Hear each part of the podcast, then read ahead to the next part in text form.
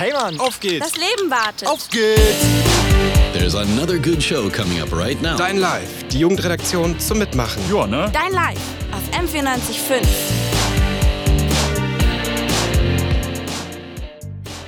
Herzlich willkommen zu einer Stunde Dein Live auf M94.5. Für euch am Mikrofon ist heute Gregor, meine Wenigkeit. Wolltet ihr euch schon mal etwas selber schreinern, schweißen, schnitzen oder schneidern? Habt aber weder die Mittel noch das Wissen dazu?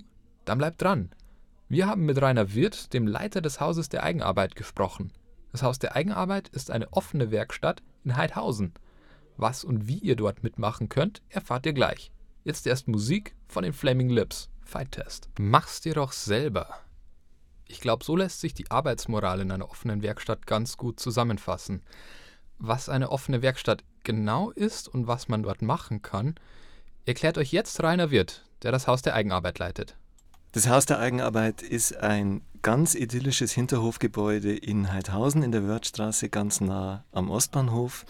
Und darin sind acht verschiedene Gewerke untergebracht, also professionell ausgestattete Werkstätten, in denen Laien an eigenen Projekten arbeiten können. Man kann da einfach reinkommen, ohne Voranmeldung, ohne Vereinsmitgliedschaft oder sonst noch irgendwas und bei uns mit eigenen Projekten loslegen.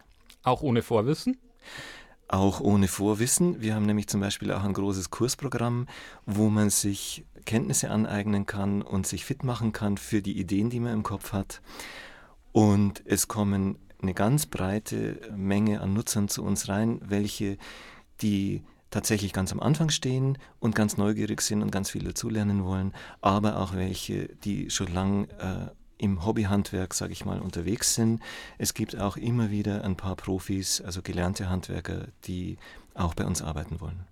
Und welche Sparten des Handwerks bedient denn das Haus der Eigenarbeit? Ja, die Gewerke habe ich ja schon erwähnt. Das sind Holz, Metall, Keramik, Schmuck, Papier, Buchbinden. Wir haben eine Tech-Werkstatt mit einer CNC-Fräse. Dazu kommt noch Polstern und Textil.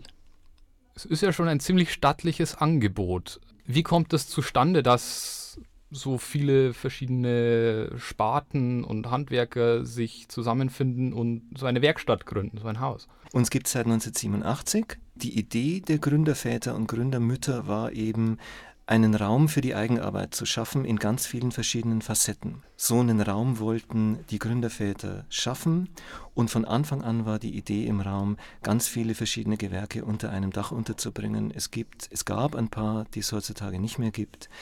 Es wurde eine Zeit lang Papier marmoriert, das kann man im Moment leider nicht mehr.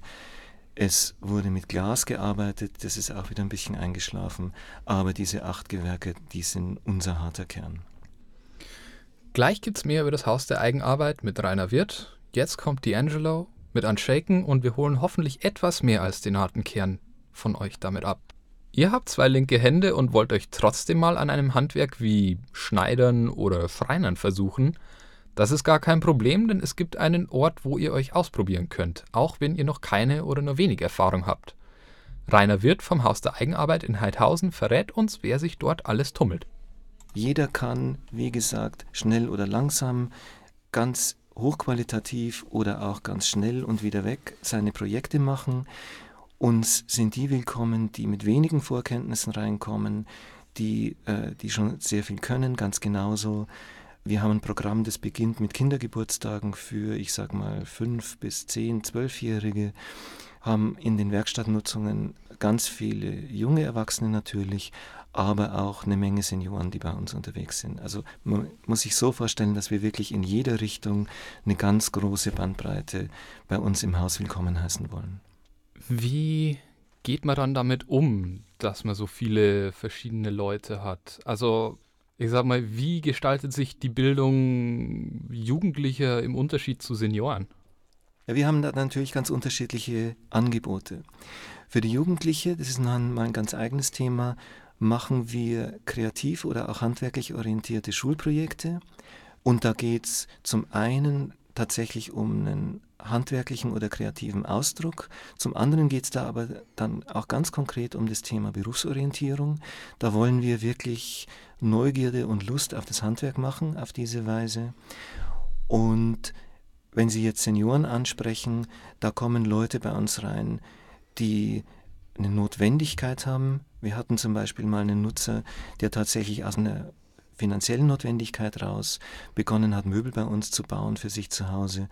Wir haben aber dann echte und im besten Sinne Hobbyhandwerker bei uns und wir machen ja auch Repair-Cafés und für die Repair-Cafés haben wir eine ganz tolle Riege an freiwilligen Helferinnen und Helfern, Reparateure sagen wir, und da sind eine ganze Menge dabei, die im Ruhestand sind und uns und die Besucher der Repair-Cafés dann mit ihrer Erfahrung und mit ihren Kenntnissen, ja, ich muss im Grunde sagen, beschenken.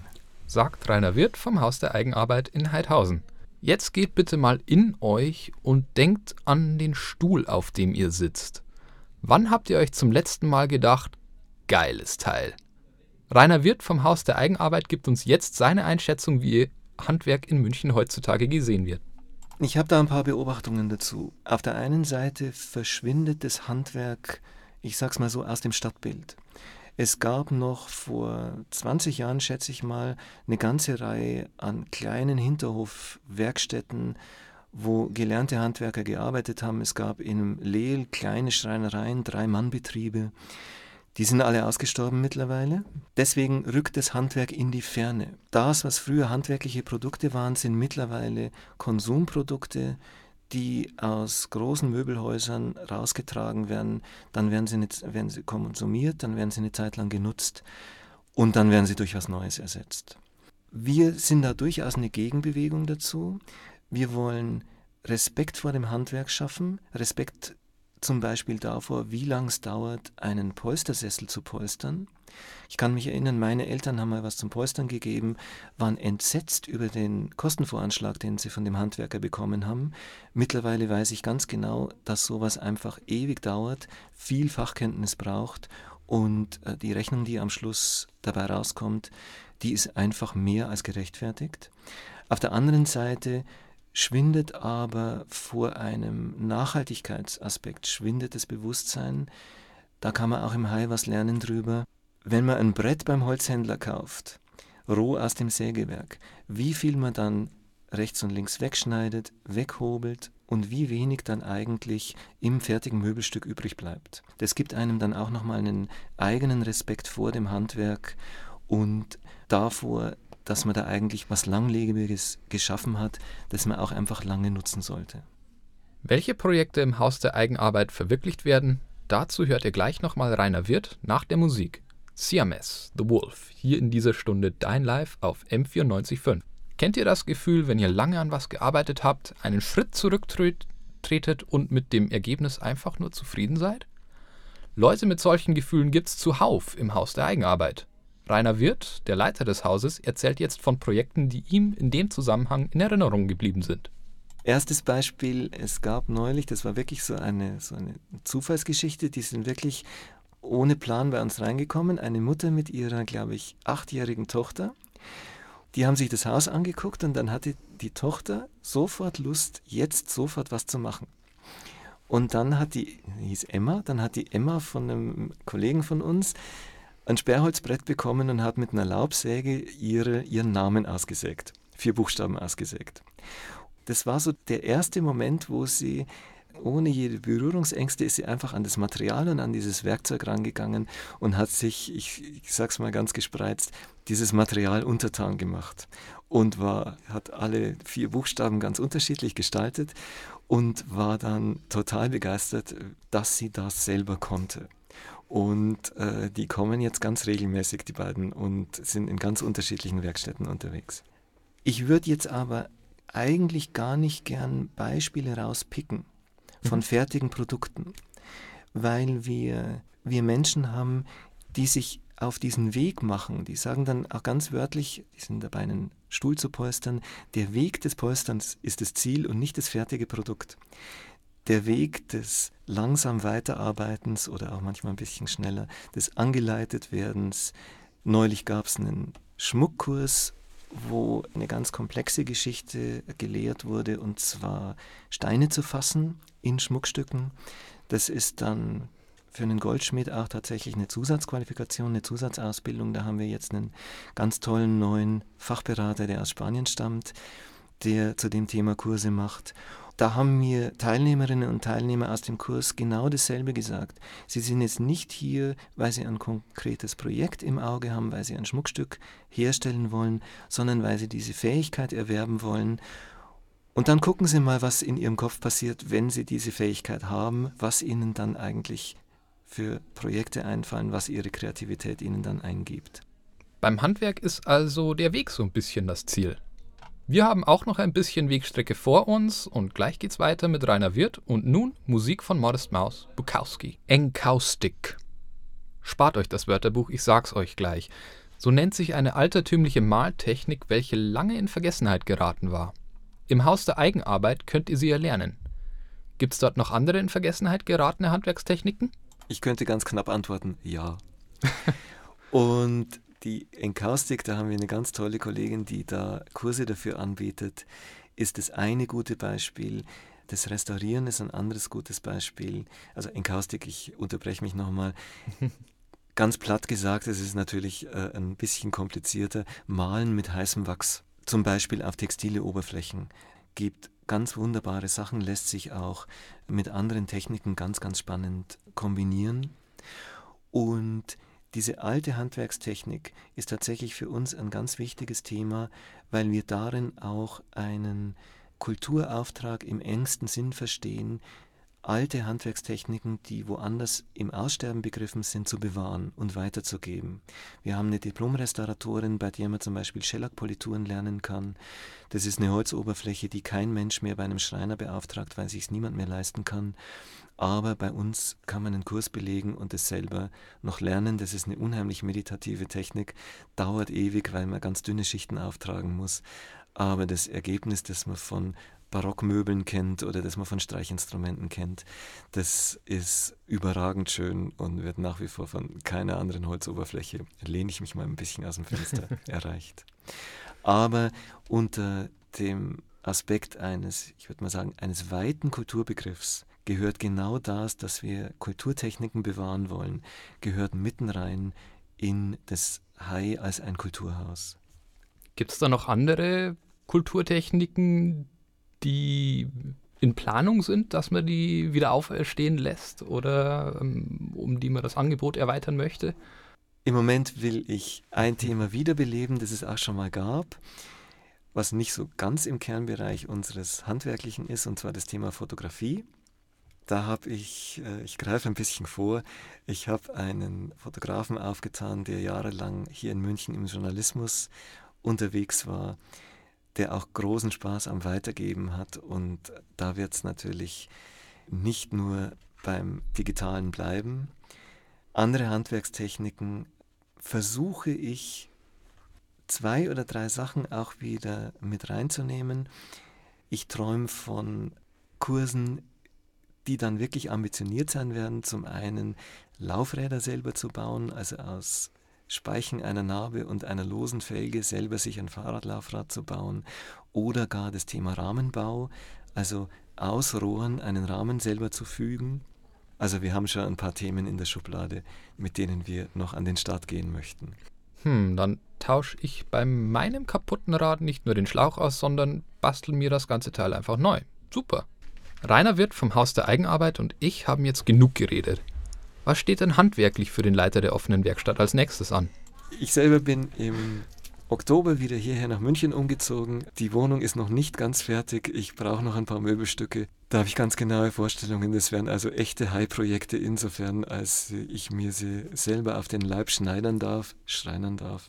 Für das High gibt es natürlich die Projekte, ein Haus in die Zukunft zu führen, das seine, wie wir aus den letzten 30 Jahren wissen, seine Berechtigung hat, seine ganz treuen Nutzerinnen und Nutzer hat.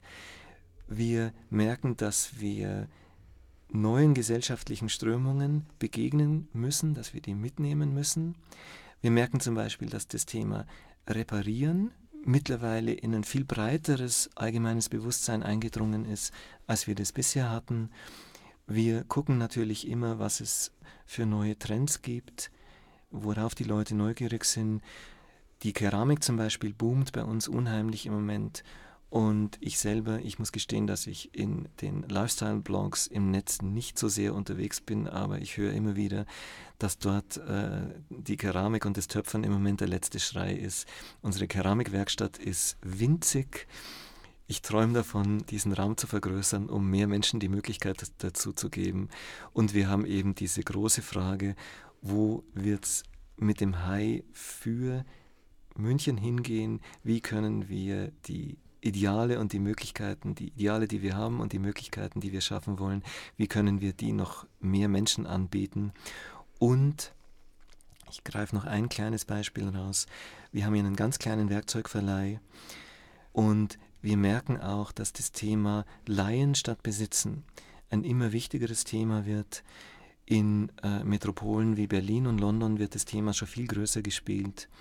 Da gibt es, äh, wie es in London dann heißt, Libraries of Things, wo man sich auch noch ganz andere Sachen ausleihen kann als Werkzeug. Da geht es dann um Mobilität, um Lastenfahrräder, um Sportgeräte, um Haushaltsgeräte und so weiter und so fort. Und auch das ist ein zutiefst urbanes Phänomen. Niemand hat mehr zu Hause genug Platz, um diese ganzen Sachen für sich selber zu lagern. Es ist ökologisch und nachhaltig viel sinnvoller, diese ganzen Dinge zu vergemeinschaften, sage ich jetzt mal, sie für die Gemeinschaft vorrätig zu halten an einem Ort wie dem Hai. Auch da wollen wir zukünftig ein viel größeres Angebot machen, als wir es jetzt im Moment können. Wer auch mal ins Haus der Eigenarbeit hineinschnuppern will, kann einfach mal auf die Webseite schauen. hi-münchen.de. Dort stehen Termine und Angebote. Wer zum Beispiel mal Lust auf einen Spieleabend hat und mal wieder die Siedler von Katan oder Mensch ärgere dich nicht in gediegener Atmosphäre spielen will, alle zwei Wochen findet ein so, solcher Abend dort statt. Wenn ihr das ganze Gespräch nachhören wollt, könnt ihr das als Podcast auf www.musenkus-münchen.de finden. So, und jetzt habe ich noch einen kleinen Tipp für euch. Norman vom Kulturzentrum Trudering hat ein Poetry Slam Projekt am Start und er ist jetzt bei mir im Studio. Norman, worum geht's denn bei deinem Projekt? Ja, erstmal hallo und vielen Dank für die Einladung von Dein Live und danke an dich auch, Gregor. Bei meinem Projekt geht es grundsätzlich darum, dass ich eben junge Leute aus dem Trudinger Raum, aus dem Münchner Osten ansprechen möchte, in unser Haus zu kommen, da wir ähm, sonst nur ältere Leute bzw. die ganz Kleinen ansprechen.